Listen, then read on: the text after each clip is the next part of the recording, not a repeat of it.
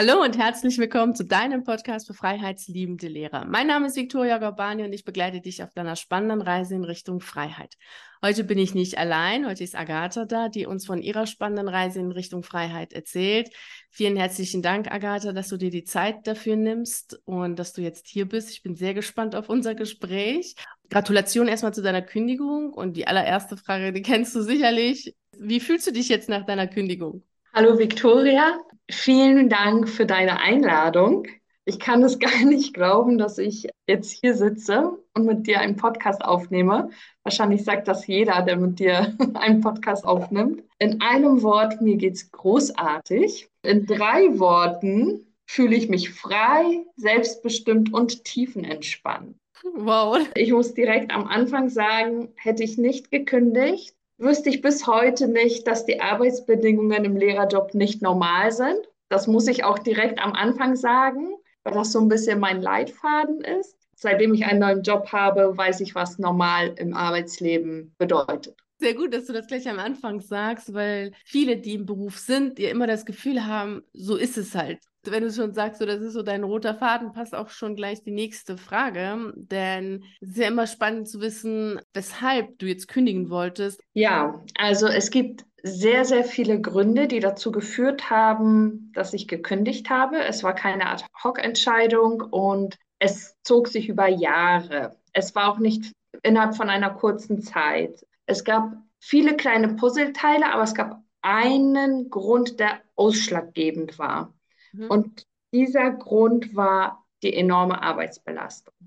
Das war tatsächlich, ich konnte mit vielen Sachen leben oder mich arrangieren, aber mit der Arbeitsbelastung, die mein Leben bestimmt hat, damit konnte ich mich nie arrangieren. Und Arbeitsbelastung ohne Unterstützung.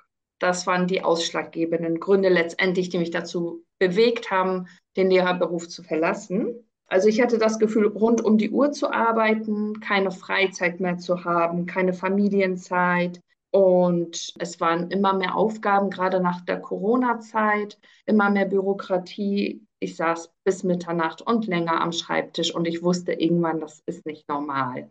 Ist es so gewesen, dass du während dieser Zeit darüber nachgedacht hast? Liegt es an dir? Musst du irgendwas ändern? Am Anfang wollte ich nicht direkt aufgeben. Also am Anfang habe ich den Fehler bei mir gesucht.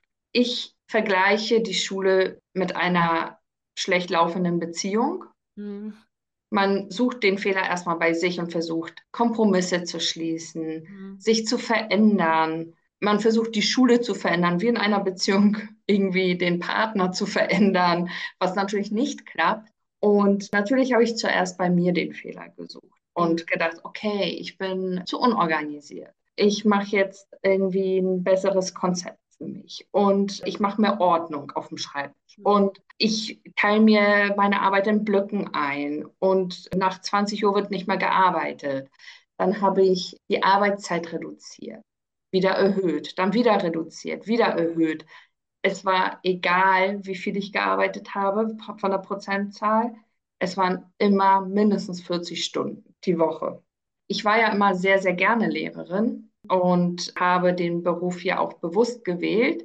Ich hatte zwar eigentlich immer einen anderen Herzenswunsch, aber der ist nicht zustande gekommen und meine Alternative war immer Lehrerin. Ich dachte immer, das ist so toll, ich will Kindern helfen, mhm. ich will mich auf äh, Deutsch als Zweitsprache spezialisieren, auf das Fach, weil ich selbst Migrationshintergrund habe und mit fünf Jahren nach Deutschland gekommen bin und damals gab es keinen DATS-Unterricht und ich fand die Verbindung von Sprachen und Kindern und Helfen einfach toll. Und ich konnte mir auch niemals vorstellen, im nicht-pädagogischen Bereich zu arbeiten, beziehungsweise nicht mit Menschen. Das konnte ich mir einfach nicht vorstellen. Mhm. Und gerade mit Kindern, das war für mich immer das, was ich machen wollte. Ich habe Englisch und Deutsch und Deutsch als Zweitsprache studiert. Ich fand das Studium toll. Ich fand die Praktika toll. Bin dann aus meiner Studienstadt weggezogen nach, der, nach dem Studium und habe mein Referendariat an, einer, an meiner Wunschschule gemacht. Eine bilinguale Schule war das und habe dort dann auch angefangen zu arbeiten. Also ich wurde übernommen und habe dort tatsächlich sieben Jahre gearbeitet. Und dann war ich in Elternzeit das erste Mal und habe mich in der Elternzeit schon sehr auf meinen Job gefreut, wieder zurückzukommen. Ich habe wirklich die Tage gezählt. Und nach der ersten Elternzeit war es super in der Schule. Da habe ich auch, glaube ich, nur 50 Prozent erstmal gearbeitet. dann hatte ich die zweite Elternzeit.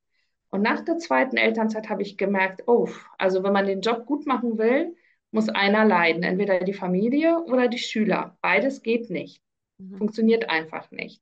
Und da habe ich gemerkt, dass ich meinem Beruf nicht mehr gerecht werde. Ich konnte die Schüler nicht mehr fördern, weil mir die Zeit fehlte, die Arbeitsblätter so zu differenzieren, dass die Kinder nicht deutscher Herkunft mithalten konnten dann kippte natürlich alles, weil wenn sie, wenn die Schüler das nicht verstehen, dann kommen die auch nicht mit. Mhm. Und da war schon so der erste Knackpunkt, den ich gemerkt habe, dass ich einfach nicht mehr den Schülern gerecht werden konnte. Dann habe ich auch gemerkt, ich war zehn Jahre Lehrerin insgesamt, dass innerhalb der zehn Jahre sich die Schule so verändert hat. Also es kam so viel hinzu innerhalb von nur zehn Jahren. Wenn ich vergleiche direkt nach dem REF, ohne Arbeitserfahrung ging es mir viel besser. Es war wirklich nicht so viel Bürokratie. Ich konnte mich viel besser auf die Kinder konzentrieren als zehn Jahre später. Danach kamen dann die ganzen Anträge, Dolmetscher beantragen, Förderstatus ermitteln und Förderpläne schreiben, ohne dass ich wusste, wie das überhaupt ging. Sonderpädagogen gab es nicht in der Schule. Es gab einfach keine Unterstützung. Und ich wollte das gerne gut machen, konnte es aber nicht gut machen, sondern musste schauen, wie ich selbst irgendwie über den Tag komme. Die ganzen Protokolle und Konferenzen und Elterngespräche und Schulfeste. Also ich könnte jetzt stundenlang alles aufzählen. Es nahm einfach kein Ende. Und es wurde meiner Meinung nach immer schlimmer. Und wenn man dann eine eigene Familie hat, dann funktioniert das einfach alles nicht. Letztendlich habe ich kaum noch Unterricht vorbereitet und habe mich eigentlich nur noch mit äh, Bürokratie herumgeplagt. Dann dachte ich, naja, vielleicht muss ich einfach die Schule wechseln, vielleicht versuche ich das mal woanders, habe dann auch die Schule gewechselt, habe auch das Bundesland gewechselt, kam an eine Schule mit einem anderen Programm, war auch keine Ganztagsschule, sondern eine Halbtagsschule. Und ich dachte, ja, super, mache ich. Aber es wurde nicht besser. Es war genauso. Also es, wenn keine Unterstützung da ist, weil Lehrkräfte fehlen, dann kommt man da auch nicht viel weit, wenn man die Schule wechselt. Also es ist immer das Gleiche. Und also die Fremdbestimmung war auch nicht mehr auszuhalten. Also die freien Stunden, die ich dann als Teilzeitkraft hatte, da musste ich Vertretungsstunden machen. Wenn ich zum zweiten Block in die Schule musste, also erst um 10 Uhr, dann wurde ich trotzdem um 8 Uhr eingeplant. Also ich musste dann auch, ich war komplett fremdbestimmt.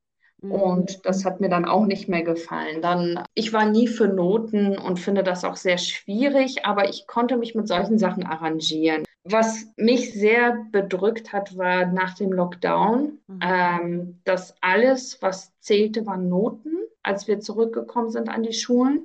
Es war nicht mehr das soziale Miteinander. Ich hätte gerne die Schüler aufgefangen und hätte gefragt, hey, wie geht's dir? Lass uns mal einfach alle zusammen eine ganze Stunde sprechen. Aber das ging nicht, weil wir mussten diesen Rahmenlehrplan irgendwie schnell verfolgen und alles schnell unter den Hut kriegen und valide Noten herkriegen, damit es bloß kein Ärger mit Eltern gibt. Das war etwas, was mir überhaupt nicht zugesagt hat. Da hätte ich gerne einfach mal auf die Noten verzichtet, vielleicht auch gar keine Zeugnisse geschrieben, sondern erstmal die Schüler aufgefangen. Und so kreuzten sich meine Bedürfnisse mit den Regularien der Schule. Ich war ziemlich fertig. So, und dann war ich erst einmal krankgeschrieben und habe dann überlegt, okay, jetzt bin ich zehn Jahre Lehrerin, ich war an zwei verschiedenen Schulen, ich habe alles versucht, was ging, unterschiedliche Klassen, unterschiedliche Arbeitszeitumfänge, andere Unterrichtsfächer.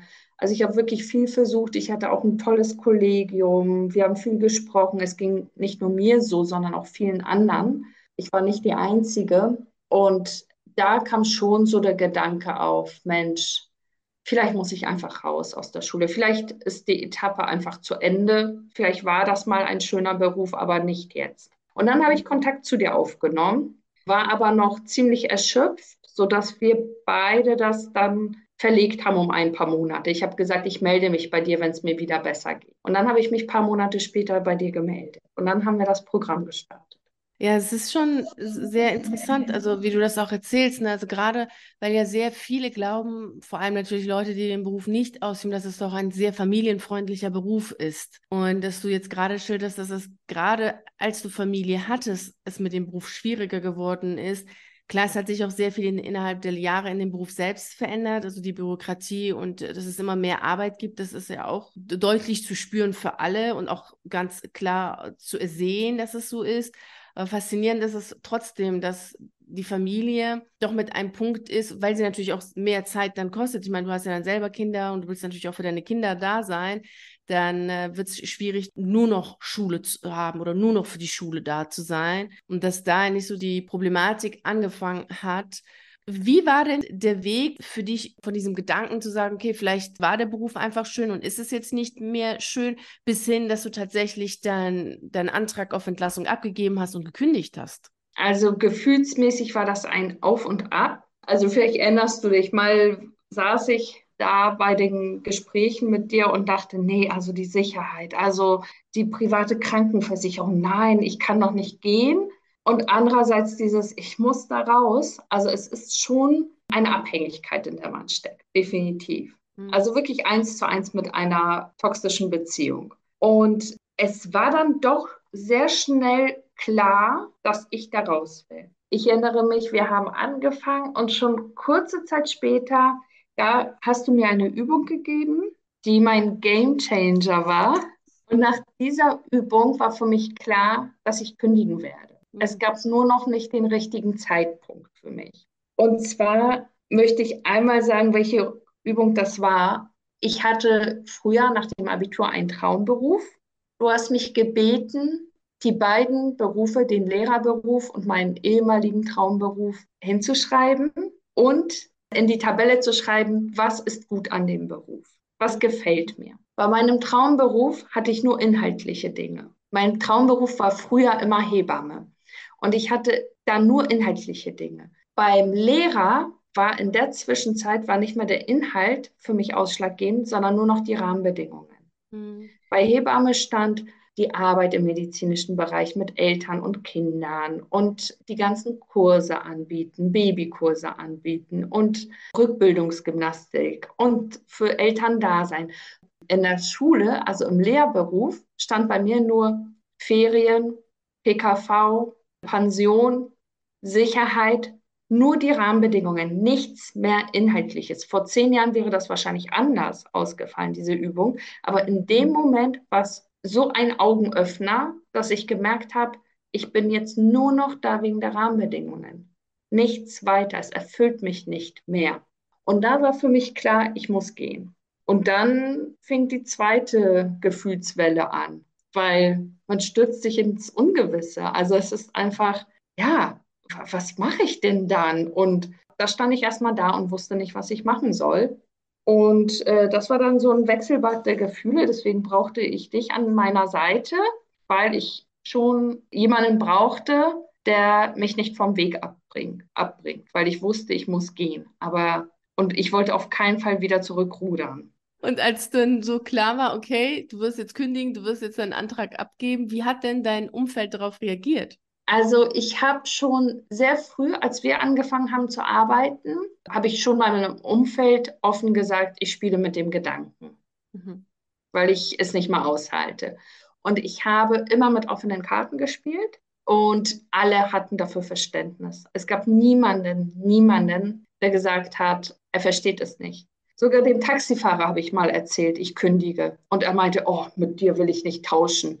Also dann bin ich lieber Taxifahrer. Also wirklich, ich habe jedem Möglichen davon erzählt und alle meinten immer zu mir, nee, also mit Lehrern will ich nicht tauschen. Ich war sehr offen in der Zeit und habe das schon erzählt, dass ich mir das nicht mehr vorstellen kann und habe das auch erzählt, um herauszufinden, was machen denn die anderen Leute so beruflich. Mhm ich wollte mir ganz viel Input holen, habe sehr viel mit Nachbarn gesprochen, mit Familie, mit allen möglichen, um einfach Ideen zu bekommen, was machen die eigentlich so? Mhm. Was macht man denn als Headhunter? Meine Nachbarin ist Headhunterin, also was macht sie denn da?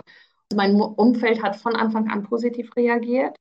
Meine Eltern auch. Meine Mutter kommt selbst aus dem pädagogischen Bereich und hat gesagt, ich kann dich absolut verstehen. Mhm. Mein Vater hat direkt gesagt, also ich konnte nie verstehen, warum du Lehrerin geworden bist.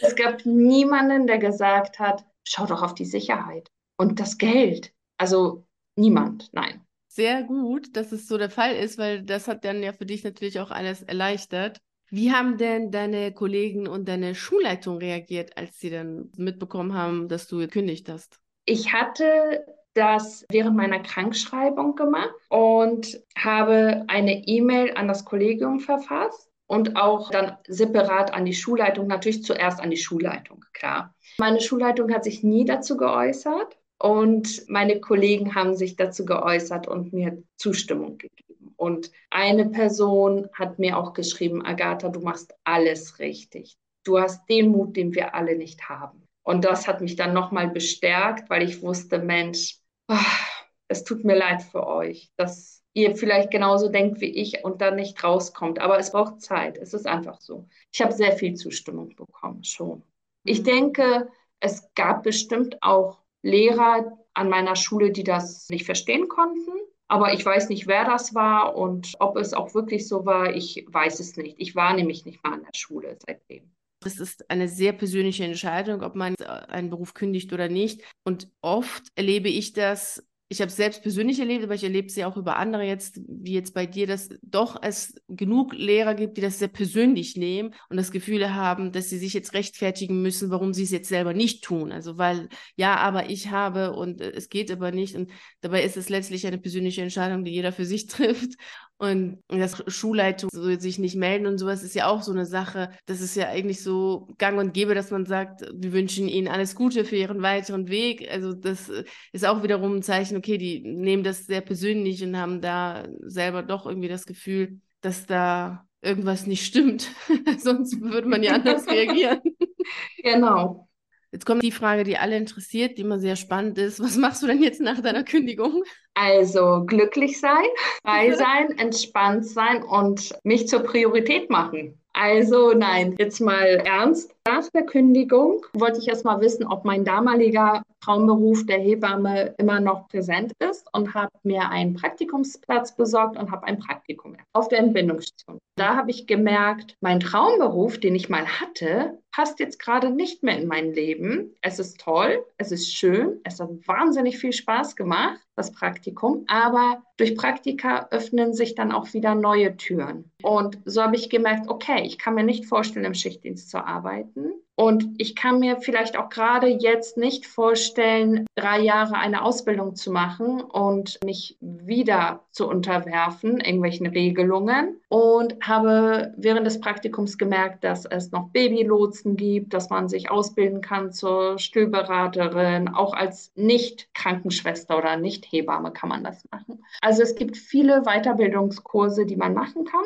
Und dann dachte ich, wow, das ist auch was Tolles. Da müsste ich nicht im Schichtdienst arbeiten und würde trotzdem das, was mich so sehr interessiert, weiterverfolgen können. Aber ich brauchte ja auch ein Grundgehalt und habe mich sehr viel beworben.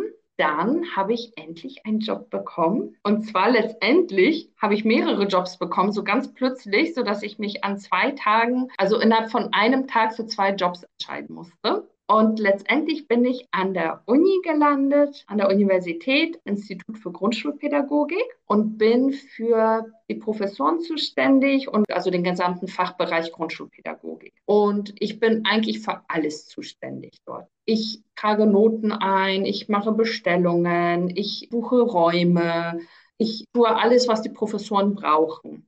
Mhm. Und es macht mir sehr viel Spaß. Es macht sehr viel Spaß, mit Erwachsenen zu arbeiten. Es macht super viel Spaß, selbstständig zu arbeiten, einfach zu entscheiden, heute ist meine Prio dies, morgen ist das. Ich genieße es, im Büro zu sitzen und zu arbeiten und meinen Kaffee zu trinken, wann ich es möchte. Und ich erinnere mich noch an meinem allerersten Arbeitstag, habe ich meine Chefin gefragt, wann machen wir denn hier so Pause? Und sie guckt mich an und sagt, hä, wir sind alles erwachsene Menschen, du machst Pause, wann du möchtest. Das kannte ich halt alles nicht. Diese Fremdbestimmung hat, glaube ich, ich meine Chefin auch gemerkt, dieses ständige Nachfragen, ist das so richtig? Macht man das hier so? Darf ich das oder darf ich das nicht? Also das ist ein ganz neues Lebensgefühl. Ich bin unfassbar glücklich. Ich habe mein Leben wieder zur Priorität gemacht. Dann habe ich ja noch im Hinterkopf, mich weiterzubilden zur Babykursleitung und zur Trageberatung. Das will ich auf jeden Fall weiterverfolgen, aber nur als Nebentätigkeit. Und mein Grundgehalt soll durch den Unijob kommen. Der gibt mir sehr, sehr viel. Ich konnte entscheiden, wann ich in Urlaub fahre. Ich kann es nicht glauben. Ich kann nicht glauben, dass ich mir selbst bestimmen konnte, wann ich in Urlaub fahre mit meiner Familie. Und nicht zu unterschätzen ist auch auf jeden Fall Homeoffice und Gleitzeit. Ich war noch nie so gechillt wie jetzt. Und ich bin überhaupt nicht abgehetzt. Und wenn ich mal zur Arbeit abgehetzt komme, dann bringen mich meine Kollegen runter und sagen, hey, wir haben Gleitzeit, komm mal runter. du kannst kommen, wann du willst.